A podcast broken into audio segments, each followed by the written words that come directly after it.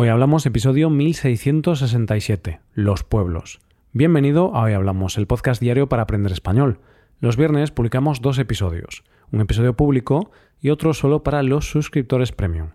En el episodio premium de hoy, Rebe hablamos de algunos profesores del colegio o del instituto que nos marcaron y que todavía hoy nos acordamos de ellos. ¿Quieres escuchar este audio para mejorar tu compresión auditiva en español? Pues te animo a hacerte suscriptor premium en hoyhablamos.com. Ahora, en este episodio, Paco y yo hablamos sobre cómo creemos que es la vida en los pueblos. Hoy hablamos de pueblos. Hola Paco, ¿qué tal? ¿Cómo estás? Buenos días Roy, buenos días queridos oyentes. Eh, estoy aquí pensativo. Puedes verme que estoy aquí concentrado, pensando y pensando y bueno, no sé Roy, ¿tú también estás pensativo? Solo estoy pensando en qué estás pensando, Paco. Es lo único en lo que pienso ahora mismo. ¿En qué estás pensando entonces? Pues estoy pensando en mudarme a un pueblo. ¿Sí? No, no, no. Es porque hoy tenemos un episodio de pueblos. no, no, no lo estoy pensando seriamente, pero me gusta la idea de vivir en un pueblo.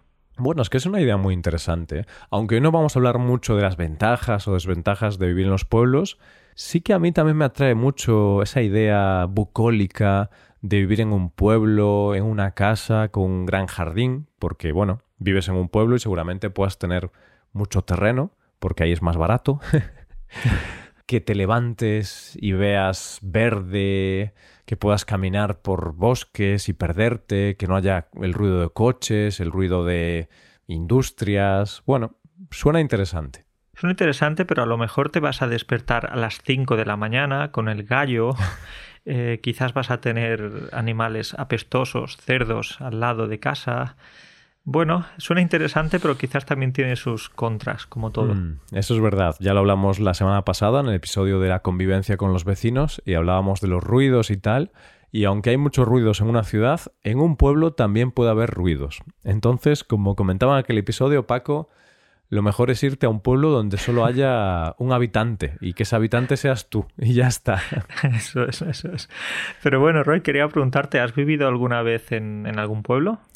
Mm, realmente no, pero bueno, antes de responder a esa pregunta, creo que primero tenemos que mm, definir un poco a qué nos referimos con pueblo, porque es un poco relativo, porque un pueblo, ¿qué es? ¿Es un sitio donde hay 10 habitantes o es un sitio donde hay 5.000 habitantes? Entonces, mm. esta es una buena pregunta. Sí, porque un pueblo sería un lugar con menos de 10.000 habitantes, más o menos, si no recuerdo mal las cifras. ¿10.000 o 20.000? 10.000, 10.000. Según el Instituto Nacional de Estadística. Claro, luego cada persona tiene su propia definición de pueblo.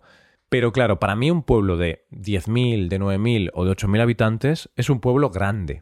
Entonces yo, te voy a ser honesto, cuando pienso en un pueblo, Suelo pensar en pueblos pequeños, casi en aldeas, que aldeas como más pequeño que un pueblo, es lo, más pequeño que puede existir. Sí, y si me dices que, por ejemplo, pues eh, has vivido en un pueblo de 200 habitantes, quizás será más preciso decir una aldea, porque mm. normalmente una aldea no va a tener su propio ayuntamiento y va a depender normalmente de, un pueblo.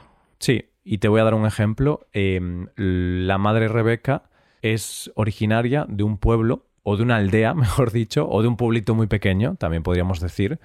Y creo que esta aldea tiene 100 habitantes o algo así, o menos incluso, y no tiene ayuntamiento propio. Entonces, el ayuntamiento es de un pueblo que tiene, no sé si 6.000 o 7.000 habitantes, es una agrupación pues más grande, y ahí está el alcalde, ahí está el ayuntamiento, y entonces ellos tienen que exigirle al alcalde que haga cosas por su aldea, porque claro, el alcalde es el del otro pueblo, pero bueno, tú, como también te representa a ti, aún siendo una aldea pequeñita, pues tienen que ir allí y decirle que arregle las calles, que den dinero para la fiesta, bueno, esas cosas de pueblos. Decirle esas cosas o amenazarlo, porque ya sabes que en los pueblos algunas veces el alcalde que forma parte de la comunidad está muy cerca, es el vecino, el tío, el primo, entonces algunas veces hay más presiones. Es que esta es la cosa de los pueblos, que todos nos conocemos, hay mucha cercanía, y cuanto más pequeño es el pueblo, pues mayor cercanía. Porque bueno, si tú vives en un pueblo de 3.000 habitantes, bueno, aún hay bastantes habitantes, pero si vives en un pueblo de 300 o 200, todo el mundo se conoce, todo el mundo sabe el nombre y el apellido de cada persona, su trabajo, eh, su historia, mm, con quién se acostó, todo. Y es posible, Roy, que en los pueblos vaya a haber también menos corrupción que en las ciudades, precisamente porque quizás los alcaldes eh, son conocidos, todo el mundo sabe lo que hace y lo que deja de hacer el alcalde, entonces el alcalde va a pensar, hmm, no voy a hacer eso, no voy a cometer ese delito porque quizás eh, los vecinos se van a enterar y me van a cortar el cuello, me van a mm. matar. Es interesante eso que dices. No sé si habrá más o menos corrupción, pero sí que es cierto que mm, yo creo que en los pueblos el alcalde tiene que tener más cuidado con lo que hace, si va a hacer algo que va a perjudicar a las personas del pueblo y tal, porque todo el mundo te conoce. Claro, imagínate, tú eres el alcalde de Madrid, con varios millones de habitantes aunque la gente te conozca porque eres una figura pública, nadie sabe dónde vives, nadie sabe a dónde vas habitualmente, no te pueden perseguir o no te pueden molestar. En cambio, si tú vives en un pueblo, si tú eres el alcalde de un pueblo, van a saber dónde vives, cuáles son tus hijos, dónde estudian tus hijos, el coche que tienes, tu grupo sanguíneo, cuántas veces eh, vas al gimnasio, lo van a saber todo. Cuidado ¿eh? con eso. Cuidado porque puede ser peligroso. Y por eso a veces se dice que cuanto más pequeña es la zona donde gobierna alguien, en este caso un alcalde, pues más fácil es para los ciudadanos controlar a ese alcalde o controlar a ese político que va a hacer políticas por ti, ¿no? Y puedes comparar esto con la Unión Europea, por ejemplo.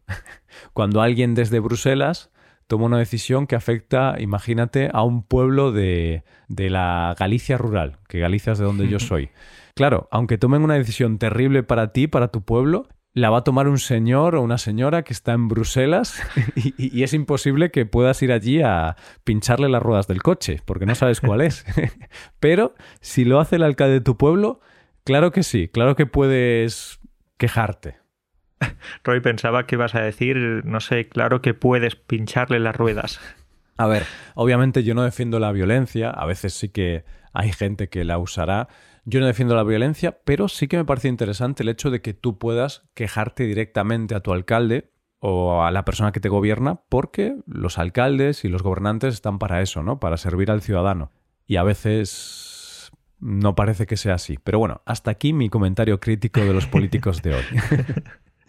Y volviendo al tema que comentamos al principio, es verdad que en el pueblo todo el mundo se conoce y en ocasiones eso también puede ser malo porque... O bueno, según se mire, porque recuerdo que cuando vivía en uno de los muchos pueblos en los que he vivido en España, pues la gente sabía más cosas de mi vida que yo mismo.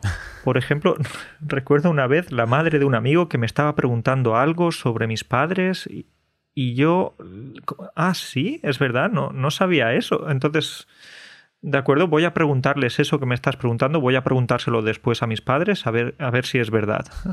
Y sí, esa vecina sabía más cosas de mis padres que yo. Claro, te estaba preguntando sobre algo íntimo o algo privado entre tus padres y, y tú no lo sabías o no tenías constancia de esos detalles, de esos datos, pero tu vecina sí. Mi vecina sí, exacto. Y, tenía unos detalles de verdad que yo, yo luego pensé, es posible que haya una cámara oculta en mi casa y no me haya dado... No sé, era un poco raro. Bueno, es que en los pueblos no es necesario poner una cámara. Solo con ponerte detrás de la ventana y observar un poquito ya es suficiente, porque en los pueblos todos estamos muy cerca. Sí, sí, sí. Eh, tú decías antes que en los pueblos hay espacio, jardín y tal, pero no siempre. Y como dejes la ventana un poco abierta, pues eh, las paredes hablan. Hmm. Y esto también es algo curioso que has dicho, porque yo cuando pienso en un pueblo, pienso en una casa con mucho jardín, un sitio con muchísimo terreno, pero la realidad es que los pueblos, y también los pueblos muy pequeñitos, generalmente tienen como un núcleo urbano y tienen como una zona donde todo el mundo construyó una casa y luego otra persona construyó otra casa pegada porque la gente, claro, quería vivir cerca. No querían vivir unos en un lado y otros en otro. Entonces, aunque en el pueblo haya 100 habitantes, van a estar bastante juntitos habitualmente. Eso es, Roy. ¿Y tú sabes eh, otro lugar en el que la gente está muy juntita, está muy junta en, el, en los pueblos? Cuéntame, ¿dónde, dónde? En la iglesia. en la iglesia quizás también, pero en los bares. En los bares porque mm, creo que los bares tienen un protagonismo especial en los pueblos. Las vidas, especialmente de algunas personas, las vidas pasan en los bares. Hmm, así es, realmente si tenemos que pensar en un pueblo y en los pilares de un pueblo, en España la iglesia también es importante para un pueblo, sobre todo antes, quizá ahora menos, pero bueno, yo creo que todavía la gente mayor sigue yendo a la iglesia y sigue siendo una parte importante de la convivencia, pero yo creo que el bar está al mismo nivel que la iglesia, sinceramente, porque el pueblo del bar es importantísimo para la convivencia de los vecinos, para que estén ahí, se reúnan y para que hagan cosas, para que hablen, para que pasen el tiempo. Es súper importante el bar. Acabas de decir el bar en singular, pero yo me refería a los bares, porque por ejemplo el pueblo del que te he hablado antes eh, tenía unos 600 habitantes y había como unos cuatro bares. Bueno, está dentro de la media. ¿eh? En España creo que la media es de un bar por cada ciento y algo habitantes. Entonces, tu pueblo cumplía la media. Entonces sí, pues era, era el lugar en el que se hacía y es, es también hoy, ¿no? El lugar en el que mucha gente pasa muchas horas al día y no solo adultos, también niños, hay zonas recreativas, puedes jugar al futbolín, a los dardos, entonces eh, puedes beberte un zumo, porque claro, el niño no va, no va a ir al bar a beber cerveza o vino, ¿no? Va a beberse un zumo, un mosto o una fanta. Claro, quizá ahora no, pero bueno, en la época de mis abuelos yo creo que los niños también iban a tomarse un vinito o una cervecita al bar. Sobre todo vino, ¿no? Que es algo más tradicional en España. Pero bueno, no está bien eso. Actualmente hemos avanzado un poquito, entonces ya no le damos alcohol a los niños. Bueno, quizás a los adolescentes sí, pero no a los niños. Claro, y no se lo damos, sino que más bien lo toman ellos. Todos, bueno, adolescentes hemos bebido algunas copichuelas y, y no ha pasado nada, ¿no? Esto es como la historia de, bueno, a mi bisabuela le daban una copa de anís cada día desde los 10 años y vivió hasta los 97 años.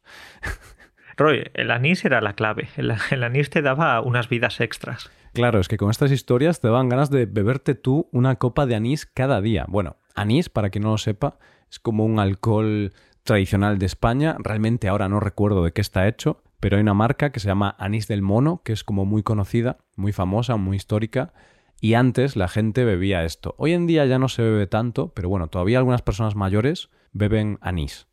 Entonces, Paco, hemos hablado de que en los pueblos pues todo el mundo se conoce, hay mucha cercanía, con lo bueno que esto tiene, porque está bien conocer a la gente, vas a pasar tiempo con otras personas, vas a ir al bar, vas a conocer a todo el mundo, siempre vas a poder socializar con alguien. Entonces esto está muy bien, es algo importante en los pueblos, pero también es verdad que la cercanía también puede ser problemática y por ese motivo en los pueblos pues suele haber tensiones entre vecinos, entre familia, suele haber conflictos. Suele haber conflictos, Roy, porque ya sabes, el roce hace el cariño, pero algunas veces el roce también hace que haya peleas, conflictos y, y todo esto, ¿no? Entonces yo, por ejemplo, cada vez que voy al pueblo, o antes cuando iba más a menudo al pueblo, pues cada vez que iba escuchaba historias de que el vecino se había peleado con mi primo o que el alcalde se había peleado con su con su amigo de la infancia, pero a golpes, que se habían dado golpes, eh, puñetazos y todo esto, ¿no?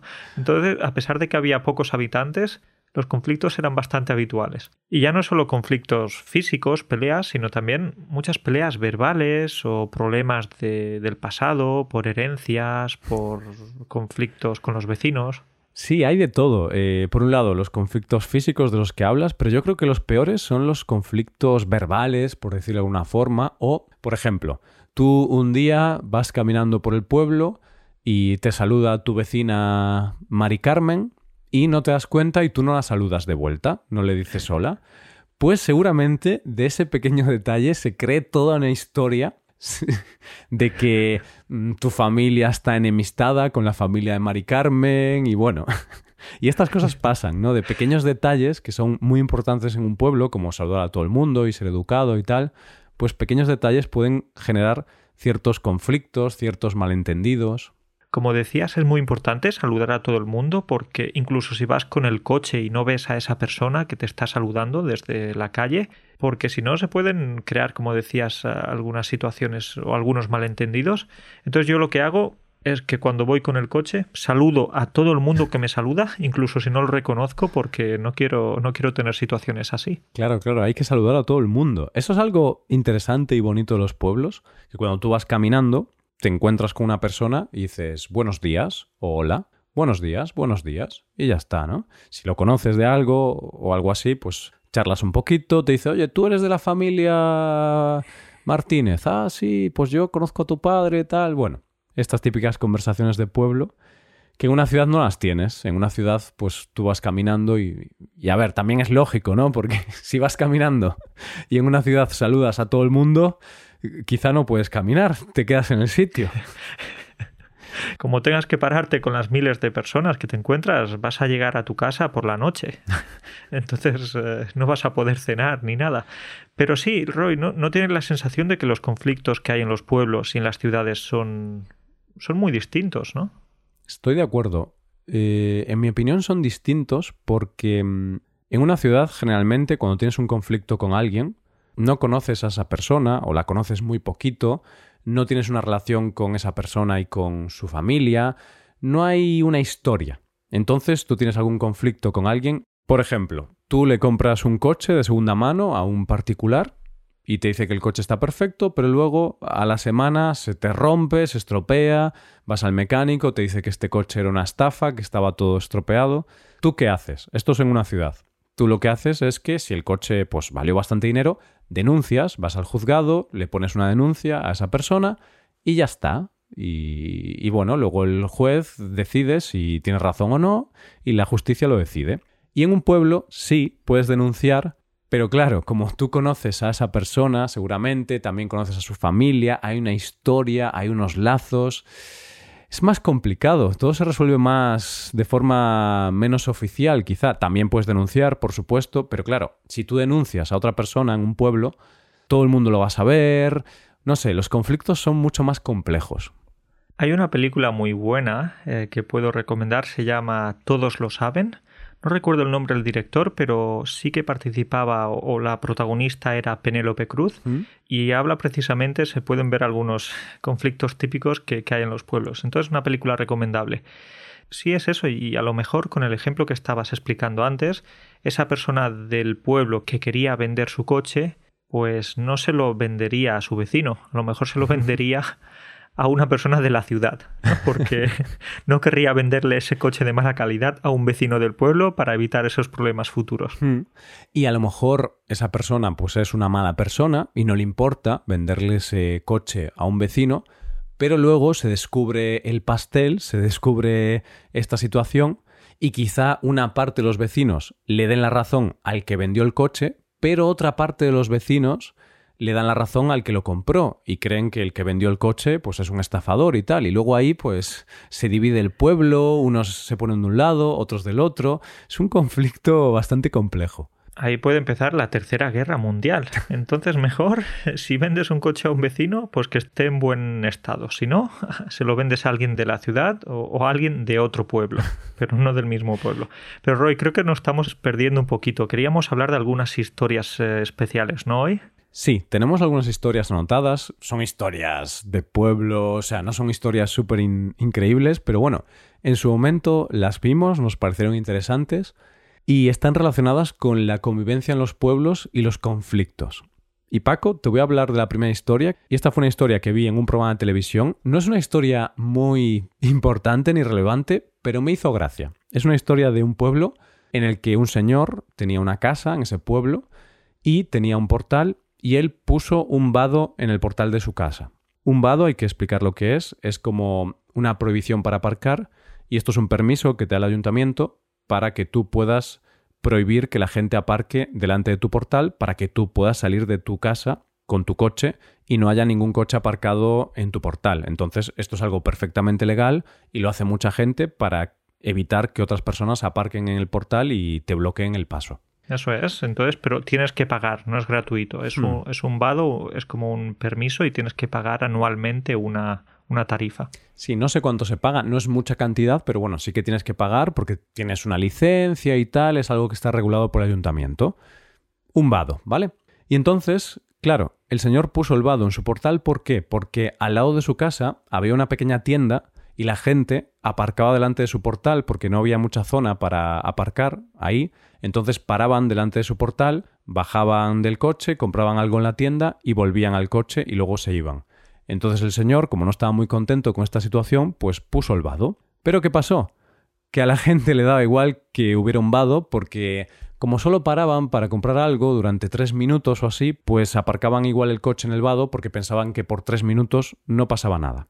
Pero Paco, aquí viene la cuestión y el conflicto. El señor de la casa no estaba contento con esa situación porque la gente seguía aparcando en el vado, entonces comenzó a sacar fotos de los coches que aparcaban y las enviaba a la policía para que pusieran multa. Y entonces recuerdo que entre 50 y 100 vecinos fueron multados por aparcar en este vado. Y claro, muchos vecinos se quejaban de eso porque les parecía exagerado, les parecía que era un mal vecino, porque realmente ellos paraban solo 3-4 minutos, bajaban, compraban algo en la tienda y ya volvían al coche, no dejaban el coche aparcado todo el tiempo. Y de hecho me hizo mucha gracia una cosa que dijo un vecino, que dijo que, bueno, que tenía el 50% de la razón, el señor del vado. Y claro, no entendí muy bien estas palabras, ¿no? Tiene el 50% de la razón. Era como para decir que, bueno, que no le gustaba lo que estaba haciendo, pero tenía un porcentaje de la razón. Este señor no quería admitir, por supuesto, que no tenía razón. Sí, evidentemente. Sí, estamos de acuerdo en que, creo que tú también estarás de acuerdo conmigo, Roy, en que el señor que pagaba el vado tenía toda la razón, ¿no? Porque sí, si alguien aparca en tu casa, uno, dos, tres minutos, no pasa nada. El problema es que eran muchas las personas que aparcaban en su casa cada día, hmm. porque la tienda estaba al lado y era más conveniente para esas personas y si tienes 50 personas al día aparcando 3 minutos, pues una buena parte del día pues vas a tener algún coche en tu cochera o en tu portal, entonces no vas a estar cómodo en tu casa. Estoy contigo. Yo al principio pensé que este señor que puso el vado en su casa era un, un exagerado y un quejica y mítico vecino que siempre quiere denunciar a los demás y molestar porque hay gente así. Pero claro, luego me puse a analizar un poco el caso y si ves en Google Maps cerca de, esta tienda, hay una zona para aparcar que, bueno, no está justo enfrente, pero está como a 100 metros, entonces tampoco sería tan terrible aparcar ahí e ir caminando dos minutos hasta la tienda. Y claro, si una persona aparca tres minutos, a mí no me importaría, no pasa nada, pero si 20 personas aparcan tres minutos, ya son 60 minutos que tu portal está bloqueado. Entonces es probable que cuando quieras salir de casa haya un coche delante, te moleste, entonces, aunque a lo mejor sí que es cierto que es un poco exagerado o pasarse el hecho de denunciar a todos los vecinos, sí que puedo entender al señor del vado, sí que puedo entender un poquito esta situación. Pero Roy, me gustaría saber qué pasó finalmente con, con el hombre del vado, con el señor del vado. ¿Es posible que los vecinos se hartaran de él y lo echaran del pueblo?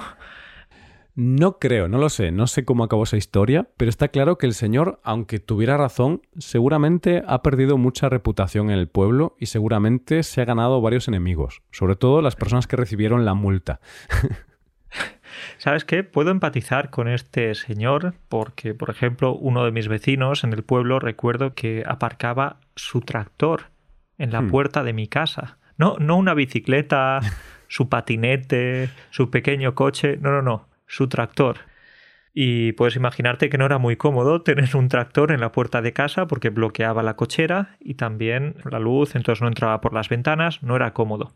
Entonces es esto, que como tengas la mala suerte de que tengas vecinos un poco egoístas o que no son buenos ciudadanos, vas a estar fastidiado. Hmm. Y lo que vas a tener que hacer es o cambiar al vecino o cambiarte de casa. Una de las dos.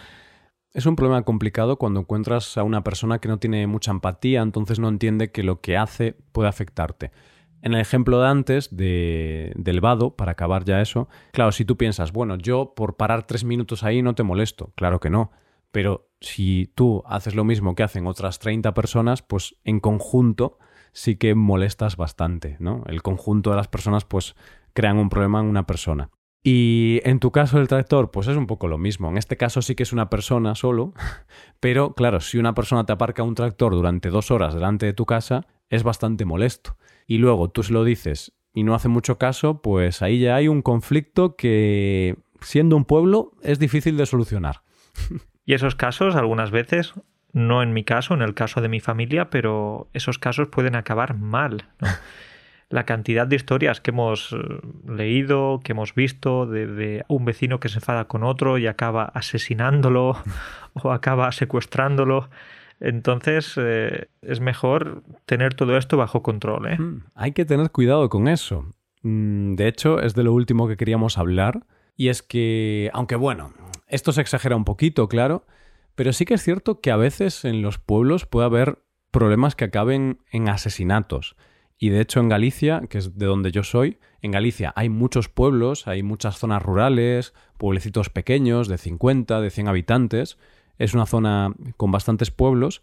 Entonces es muy típica la historia de un conflicto entre dos vecinos que acabó en una paliza o incluso en asesinato. O sea, y esto no me lo invento yo. Obviamente no hay una historia cada día, pero sí que de vez en cuando escuchamos alguna historia de estas. Me ha hecho gracia lo de es muy típico, es muy típico, es habitual. Es como cada día hay varios asesinatos en los pueblos, es como cada día voy al supermercado, compro el pan, la leche. No, es decir, no es algo tan habitual, pero sí, cada año puedes eh, escuchar historias de este tipo. Yo no tengo la estadística aquí oficial, pero sí que es normal leer varios casos al año de asesinatos en pueblos por motivos un poco absurdos. Porque claro, si hay un asesinato porque, bueno, una persona fue a robar en una casa y puedes entender el motivo, pero Paco, en Galicia, por ejemplo, hubo casos de vecinos que mataron a un vecino por una disputa por los lindes de los campos, es decir, por el límite donde acaba mi campo y dónde empieza el tuyo, por esa tontería ha habido muertes. A ver, tontería tampoco es una tontería tan grande porque al final se está jugando con, la propiedad privada de la persona, es algo... Pero sí, es, es una tontería, no es un motivo para matar a nadie. A ver, es cierto lo que dices, que no es una tontería en el sentido de que en... Bueno, esto hay que explicar un poquito cómo funciona en Galicia. En Galicia los campos se dividen con una piedra. Roy, disculpa, pero ¿una piedra o, una roca? Porque como sea una piedra muy pequeñita, es posible que el viento la mueva y ya, ya haya conflictos simplemente por eso. Pues depende del campo, pero suelen ser piedras, a ver, no son piedras pequeñitas, pero depende. Mm, no sé si sabes la típica piedra de una viña, que es como alargada, la típica piedra que se utiliza para sujetar una viña, una parra de vino, una viña. De acuerdo, sí. Sí, pues sí, sí. Ese tipo de piedras suelen utilizarse, pero también a veces se utilizan piedras normales y corrientes con un tamaño grande para que no se muevan por el viento y tal. Pero claro, una persona sí que podría mover esa piedra. Con un poco de fuerza y tal puedes moverla. Entonces, esto ha generado conflictos, porque en Galicia los campos están muy divididos, suelen ser pequeños, y si tú coges la piedra que limita tu campo y la mueves un poquito para la derecha, le estás quitando unos cuantos metros al campo del vecino y ahora tu campo es más grande. Y si haces esto cada año un poquitito, de repente mm, el campo de la otra persona es mucho más pequeño y el tuyo es mucho más grande. Y un campo más grande es un campo que vale más. Uf, vale, Roy, pues ahora entiendo lo de los asesinatos que, que, me comentabas antes. Entonces es muy fácil, por accidente incluso, mover una piedra. Por accidente no ocurre, ¿eh? Las personas pueden decir, no, no, no me di cuenta, no, no, yo no lo moví, pero eso no ocurre por accidente, es porque hay gente interesada que quiere ganar unos cuantos metros a su terreno a costa del terreno de la otra persona. A ver, Hoy en día ya hay un registro, se llama catastro, y ahora están registrados los terrenos, con sus límites, dónde empiezan, dónde acaban. Entonces, este problema es mucho menor que antes. Pero bueno, todavía hay algunos campos que no están registrados en el catastro, si no me equivoco. Pero aún así, la mayor parte de los campos están registrados. Claro, si vamos 30 o 40 años atrás, en la zona rural de España o de Galicia no estaban registrados muchos campos. Entonces, esa piedra era lo único que, que marcaba el límite. Esa piedra era lo más importante.